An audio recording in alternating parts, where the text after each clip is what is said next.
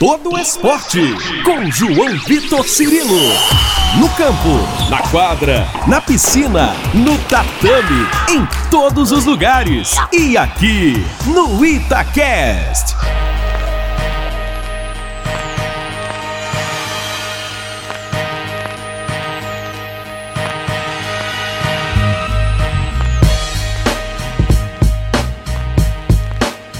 Um abraço para você que se liga aqui no digital da Itatiaia, no nosso Itacast.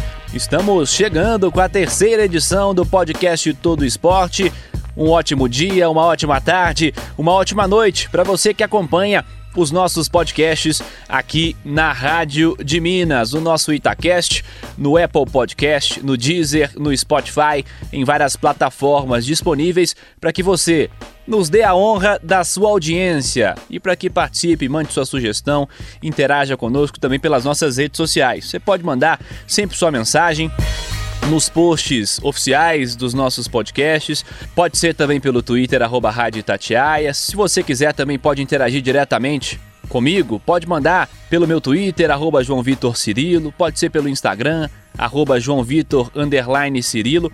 São várias maneiras para que você também faça parte do nosso conteúdo. É sempre uma honra, muito legal ter a sua audiência aqui no Todo Esporte. Nessa terceira edição, e pela primeira vez, nós vamos falar desse que é um dos meus esportes favoritos e, consequentemente, de uma das minhas ligas favoritas. Hoje o nosso convidado é mais um mineiro, mais um conterrâneo, nascido em Minas Gerais, é de Belo Horizonte, nasceu em 19 de maio de 92, tem 28 anos, armador, defendeu o Philadelphia 76ers na última temporada da NBA, esteve na bolha montada pela Liga Norte-Americana de Basquete para o retorno da competição, que está agora na sua reta final. Já são cinco temporadas desse nosso convidado no melhor basquete do mundo. Ele também passou pela Espanha antes de chegar ao Utah Jazz. Ele que foi revelado pelo Minas há 12 anos, despontando para o esporte, como uma das principais revelações do basquete no país, está em período de férias, mas aceitou bater um papo com a gente aqui no nosso podcast. Hoje, o Todo Esporte recebe Raulzinho Neto, da seleção brasileira, e como eu disse, defendeu o Philadelphia 76ers na última temporada. Raulzinho, primeiramente, um prazer falar contigo, te receber aqui no nosso podcast Todo Esporte para a gente bater um papo, contar histórias, falar sobre a NBA, falar sobre a temporada, falar sobre o futuro. É muito legal conversar contigo. Para a gente começar, Raul, vamos falar sobre essa temporada, a avaliação que você faz após o término dos jogos. Daqui a pouco falamos do individual, mas primeiro no aspecto coletivo, Raul. Mais uma vez, um prazer falar contigo. Prazer falar com vocês aí também. É... Bom, foi uma temporada de muito altos e baixos, né? Eu acho que a gente começou bem, começou com muita vontade, um, acho que uma expectativa no nosso time muito grande, né, de chegar a uma final, de, de, de, de ganhar o campeonato da NBA, mas que no decorrer da temporada, acho que por essa expectativa ser tão alta, alguns deslizes que a gente teve é, pareceram maiores, né, para a torcida, para a mídia, até para a gente como é, jogadores, a gente esperava mais do time e o final também não foi o final que a gente esperava, mas eu acho que individualmente foi uma temporada que eu cresci bastante, né? Tive momentos de jogar de titular, de ser o segundo armador, momentos de ter essa responsabilidade dentro da quadra e eu acho que aproveitei, né? Lógico que a gente, é, como atletas, não dá para ser perfeito não dá para é, sempre jogar bem, mas eu acho que eu tive bons bons jogos, bons minutos e, e, e acho que fiquei feliz com a minha com a minha é, é temporada individualmente, né? Lógico que quando você não, não, não consegue chegar onde você queria como um time, é, parece que, que essa temporada foi, foi mais negativa, mas acho que eu sempre tento, tento aprender e, e aproveitar os momentos positivos da, é, de, não só dessa, mas de todas as temporadas. Raulzinho, os Sixers que montaram um time que gerou expectativas de ir um pouco longe, a equipe acabou se classificando em sexto na Conferência Leste, mas caiu para Boston na primeira rodada dos playoffs. Boston que é que está entre os melhores times da conferência, chegando à decisão. Enfim, um time qualificado. Daqui a pouco a gente fala com um pouco mais de detalhes sobre esse aspecto coletivo, eu quero falar sobre o individual também. Como eu disse anteriormente, Raulzinho, são muitos anos já de experiência na NBA, várias temporadas no melhor basquete do mundo, e no comparativo com as anteriores, como é que você considera o seu desempenho, seu nível de jogo, maturidade como atleta? Eu acho que é, foi acho que minha melhor temporada, né, em termos de, de qualidade de minutos que eu tive. É lógico que a NBA é uma liga muito difícil, é muito difícil de você man se manter na rotação, ter uma constância de jogos, de minutos, sem, é, é, é, sem se lesionar ou sem ter alguém entrando na sua posição. Mas eu acho que eu tive muito bons jogos, acho que eu me senti muito bem dentro da quadra, confiante. É, é, acho que foi foi acho que minha melhor temporada em termos de, de qualidade né, de jogo.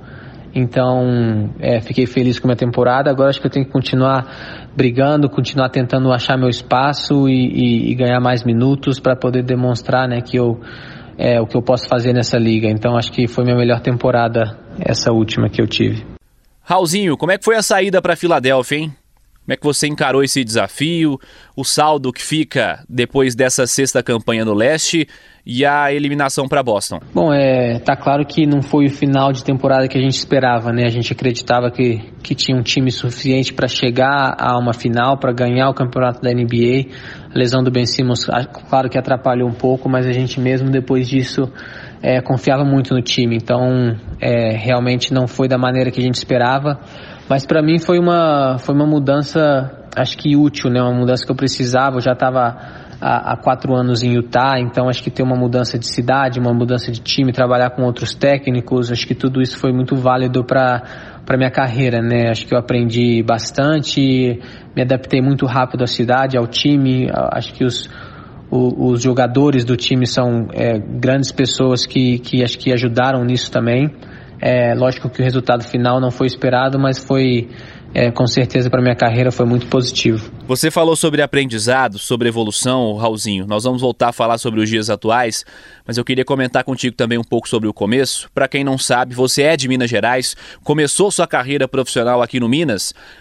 E como foram esses primeiros passos aqui no Brasil e no basquete? Seu pai, o Raul, é um homem do basquete, né? Também sei e o conheço, não vejo já há um tempo mas deixo um abraço para ele aqui, grande Raul, com quem já fiz algumas entrevistas, em especial quando ele esteve no comando do Minas Tênis Clube. Conte um pouquinho dos seus primeiros passos para a gente, Raulzinho. Ah, com certeza, meu pai foi é, uma grande inspiração para mim, né? Sempre acompanhando, sempre vendo tanto que ele treinava, o tanto que ele trabalhava. É, eu acho que para mim é, ter ele do lado nesse começo de, de carreira foi muito bom. Acho que foi um sonho, né, sendo realizado. Eu começar a jogar profissional, começar é, é, realizar os, o, o, que você sonha, né, como criança, né, de ser um jogador de basquete, de jogar numa equipe profissional.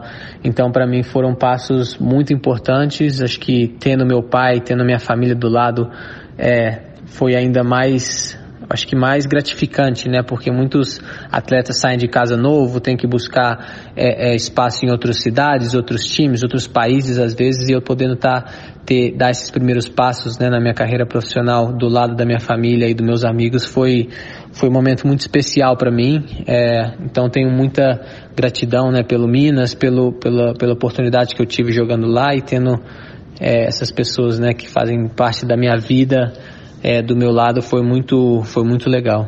Ô, ô Raulzinho, e uma curiosidade. Quem são seus ídolos no esporte? Os ídolos de sempre, as referências atuais e por quê? Eu acho que eu tive muitos é, ídolos né, na, na, na, minha carreira.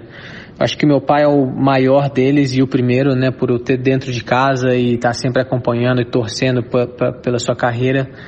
É, mas eu acho que dois caras que, que me fizeram a, é, assistir mais NBA, que eu, que, eu, que eu torcia, que eu acompanhava, é, acho que o primeiro foi o Steve Nash, que eu sempre gostei do jogo dele, e o Leandrinho. É, acho que o Leandrinho acompanhei e assistia, né? Ele quando jogou em Bauru com meu pai no mesmo time. Depois quando ele foi para o Phoenix e foi companheiro do Steve Nash, então assim era um time que eu torcia, que eu acompanhava e que que eu gostava muito, né, de, de, de assistir. Então, acho que esses dois foram, depois do meu pai, né, foram jogadores que eu sempre acompanhei, torci e acho que idolatrava, né, pelo, pelo sucesso que tiveram. Olha, são dois caras que eu gosto muito também nesse esporte, o Nash e o Leandro, que agora se retira das quadras também, volta a trabalhar na NBA. E aliás, nessa volta dele ao Brasil, antes dessa passagem do Leandrinho pelo Minas, eu sempre fazia questão de ir ao ginásio para ver o Leandrinho jogar. E é muito legal, em especial quando ele esteve no Flamengo, em outras equipes. Legal, legal você ter citado isso, porque eu tenho também essa admiração pelo Leandrinho, desejo toda sorte para ele também nessa nova etapa da carreira. Entramos nesse assunto Brasil, Raulzinho. Você tem acompanhado o basquete nacional, o NBB, nas últimas temporadas, você deixou o Brasil já há um bom tempo, são nove anos.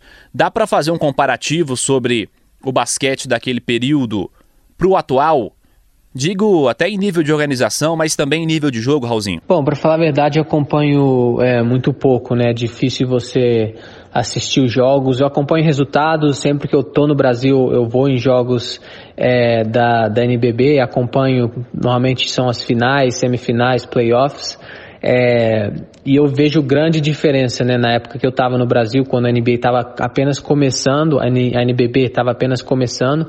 É, acho que a estrutura dos jogos, a estrutura dos times, né? Os times estão começando a levar mais a sério o, o, ter um centro de treinamento ou ter uma academia. Eu visitei Franca, visitei Paulistano, Minas, claro, e eu, eu vejo a estrutura cada vez melhor. É, o que é bom para o basquete é, adulto, mas também é bom para o basquete da categoria de base de atletas jovens que vão chegar né, a ser atletas da, da NBB, seleção brasileira, é, quem sabe NBA, Europa. Então, eu acho que a estrutura tem melhorado bastante, o que, o que faz muito bem né, para o basquete brasileiro. E quando você deixou o Brasil, você foi atuar na Europa, na Espanha. Como é que foi essa experiência por lá? É, é importante para o atleta passar pelo mercado europeu também, talvez antes de encarar uma NBA? Foi uma etapa importante da sua carreira? Eu acredito que sim, Raulzinho. A Espanha foi uma etapa importantíssima, não só é, como jogador, mas como pessoa também. Né? Acho que conhecer uma cultura diferente, ter atletas ao meu lado, companheiros de equipe que me ajudaram muito a, a crescer como pessoa, é, técnicos que me ajudaram a crescer como pessoa e dentro da quadra. Então foi uma uma etapa importantíssima que eu me diverti muito, aproveitei muito e que acho que me fez né, o jogador e a pessoa que eu sou. É, eu acho que, não sei, né, é difícil você falar ah, se eu não tivesse ido para a Europa, se eu tivesse ido jogar universitário aqui nos Estados Unidos, não sei onde eu estaria, mas eu é, sou muito feliz com minhas decisões e, e eu acho que eu soube aproveitar né, cada momento da minha carreira os três anos em São Sebastião que eu passei, um ano em Múrcia com, a, com companheiros diferentes, em cidades diferentes, né? Acho que por onde eu passei criei amizades, criei, é, é, acho que relações que, que, que eu ainda que eu ainda tenho, né? Que eu que eu ainda que eu agradeço muito por ter tido. Então foi uma foi uma passagem na minha carreira muito muito boa. Voltando a falar da NBA, como é que foi essa experiência na bolha montada pela liga para o retorno aos jogos? Você se sentiu inseguro em algum momento nesse retorno? Como é que foi essa volta aos jogos, protocolos de segurança, como é que os atletas se sentiram? Faz um panorama para a gente sobre isso, Raulzinho. Não, acho que insegurança sempre tem, principalmente no momento que a gente está agora, né? Não dá, é um vírus que a gente não, não, não vê onde está, não sabe se está sendo contaminado, se não está. Então, é, acho que a insegurança sempre tem, mas na bolha foi onde eu me senti mais seguro é, desde que essa loucura começou, né? O, a gente tinha testes todos os dias, então você sabia, você tinha né, o teste, o resultado do teste falando que você estava negativo, que você não estava com vírus, então é, a gente se sentia bem seguro dentro da bolha, sendo afastado, tendo toda usando máscara, é, limpeza, todo, tendo tudo, tudo acho que no possível, né, de, de, de, segurança quanto ao vírus. Então foi o momento que eu senti mais seguro. Foi estranho voltar é, a jogar sem torcida, tá fechado, tá sempre num hotel. É, acho que foi uma coisa diferente, né? Foi uma coisa única que, que os jogadores da NBA ou NBA nunca tinha tido é, é, experimentado, nunca tinha tido isso, né? Então foi, foi estranho, mas dentro da bolha eu me senti, a gente, né, os atletas se sentiam seguros. Foi uma espécie de confinamento, né? E certamente para o atleta isso não é uma situação das mais confortáveis, mas dava para, digamos assim, amenizar de alguma maneira essa situação de isolamento. O que dava para fazer fora do período de treinos e também de jogos, Raulzinho? A NBA fez um grande trabalho né, nessa bolha de é, fazer com que os atletas, né, com que os, os árbitros, todo mundo envolvido com essa volta da temporada é, é, se sentisse em casa, né? Se sentisse, é, não sei, mais perto da família, mais perto dos amigos. Então a gente teve bastante atividades é, dentro, do, dentro do, do, dos hotéis que a gente podia fazer, alguns restaurantes diferentes.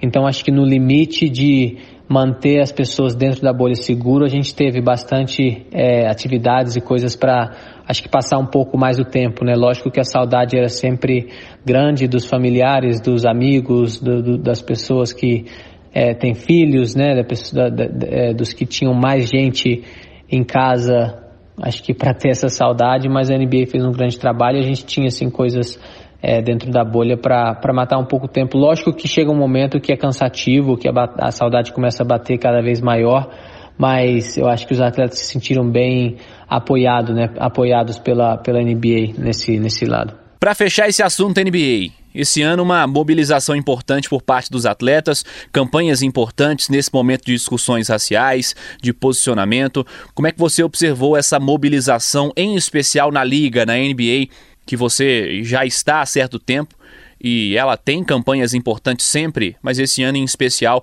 com esses temas em especial, Raulzinho? Bom, eu apoio 100% né, esses protestos, essas é, mobilizações que é, principalmente os jogadores estavam fazendo, né? A gente tem um poder é, é, com a mídia e com tanta gente assistindo a NBA de, de passar mensagens e se é para fazer um mundo melhor, né? Por que não? É, lógico que eu não sou americano, os protestos eram contra é, é, brutalidade ou contra é, o, o, racismo, contra desigualdades sociais que acontecem nos Estados Unidos, mas eu fazendo parte da NBA eu me senti é, é, eu senti que eu tinha que também demonstrar isso, né? Então, apoiar meus companheiros de equipe é, que são negros, que sofreram, que sofrem com isso. Então, eu acho muito válido e, e apoio, né? 100%. Fiz o que eu, o que eu podia fazer, né? Colocando o nome na camisa, é, postando ou, ou, passando mensagens que, que, que estavam ao meu alcance, né? Que estavam ao meu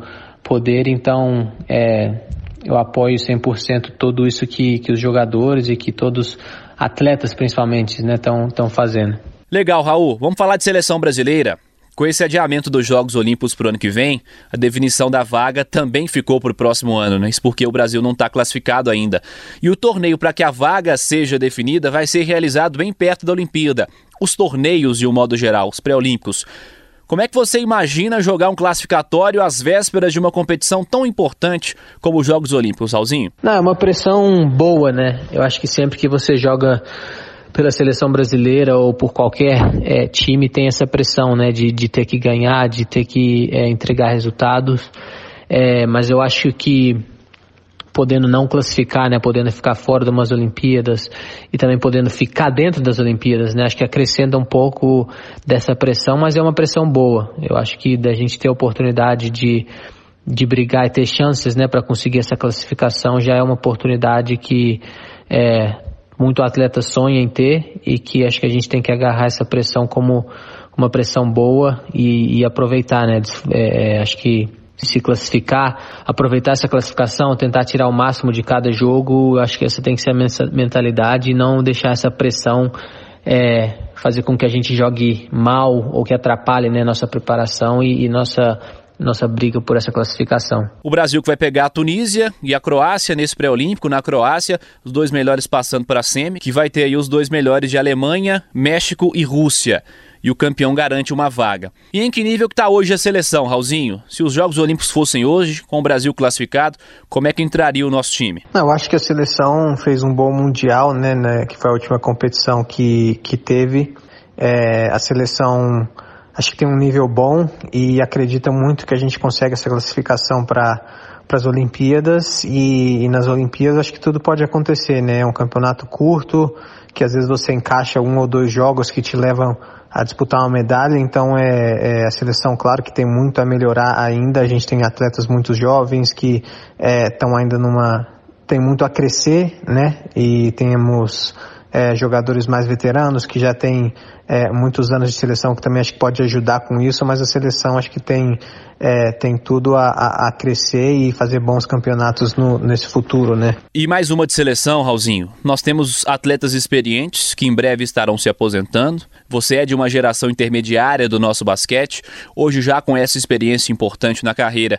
Você se considera um futuro líder da nossa seleção? Dá para encarar assim? Bom, é, faz parte, né, acho que de toda a seleção essa, essa renovação. E eu, por ter essa experiência de ter jogado já, apesar da minha idade, é, muitos anos, né, disputado duas Olimpíadas, dois Mundiais, eu acho que, que, que, que isso é, essa liderança, né, pode ser que caia nas minhas mãos e, e, e eu vou agarrar com, com, com muita vontade, com muito é, é, acho que todo mundo trabalha, né, para chegar a, a, um nível e ter essa responsabilidade, né, numa seleção. Então, assim, muito, é, muito grato, né, por, por, por poder ter a oportunidade de ser um líder dessa seleção, mas acho que a seleção é feita de 12 jogadores, né? Então, é, por mais que eu quero, vou liderar é, com exemplo, vou passar a minha experiência para os mais novos. Eu acho que assim é muito é, é, muito difícil ter, a, a, seleção ter só um líder. Lógico que eu tenho essa experiência e pode ser que daqui 3, 4 anos eu seja mais experiente, é, mas é, igual eu falei, acho que a seleção são 12 jogadores que, é, é, que, que, mudam também, né, cada ano, mas que tem que conquistar, tem que lutar, tem que jogar é, para conquistar coisas com a seleção. Raulzinho, para fechar, vamos falar sobre o futuro. Foram várias temporadas pertencendo a Utah, antes dessa ida para os Sixers, para Filadélfia com quem você assinou para essa temporada passada. O que você já tem de planos traçados aí para o próximo ano? Já tem algum tipo de definição? Bom, quanto ao meu futuro, é muito incerto, né? A gente sabe que aqui na NBA sempre que acaba um contrato é, demora um pouco para começar as negociações, tem sempre datas para começar a conversar com times, então agora eu tô, eu tô, eu tô aproveitando esse tempo livre, tô, tô voltando aos poucos né, a, a treinar e a, a, voltar em forma para estar tá, é, o melhor possível para a próxima temporada, mas ainda sem nada certo de time, é, nada certo de onde eu posso, posso jogar né, é, no, no próximo ano. Legal, agradecendo ao Raulzinho Neto, que aceitou bater esse papo conosco em meio às suas férias para falar sobre a carreira, falar sobre a NBA, sobre a temporada, projetar o futuro, falar sobre seleção brasileira de basquete. Muito legal ter convidados com o peso do Raulzinho, convidados mineiros da nossa terra e que brilham ao redor do mundo também. Deixo aqui um agradecimento especial ao Sami, que é responsável pela assessoria do Raulzinho, de tantos outros atletas e que o faz com grande competência com a MPC Rio, responsável aí pela assessoria, pela gestão também da comunicação da carreira dos atletas. E um abraço especial a você que esteve conosco nessa terceira edição do podcast Todo Esporte.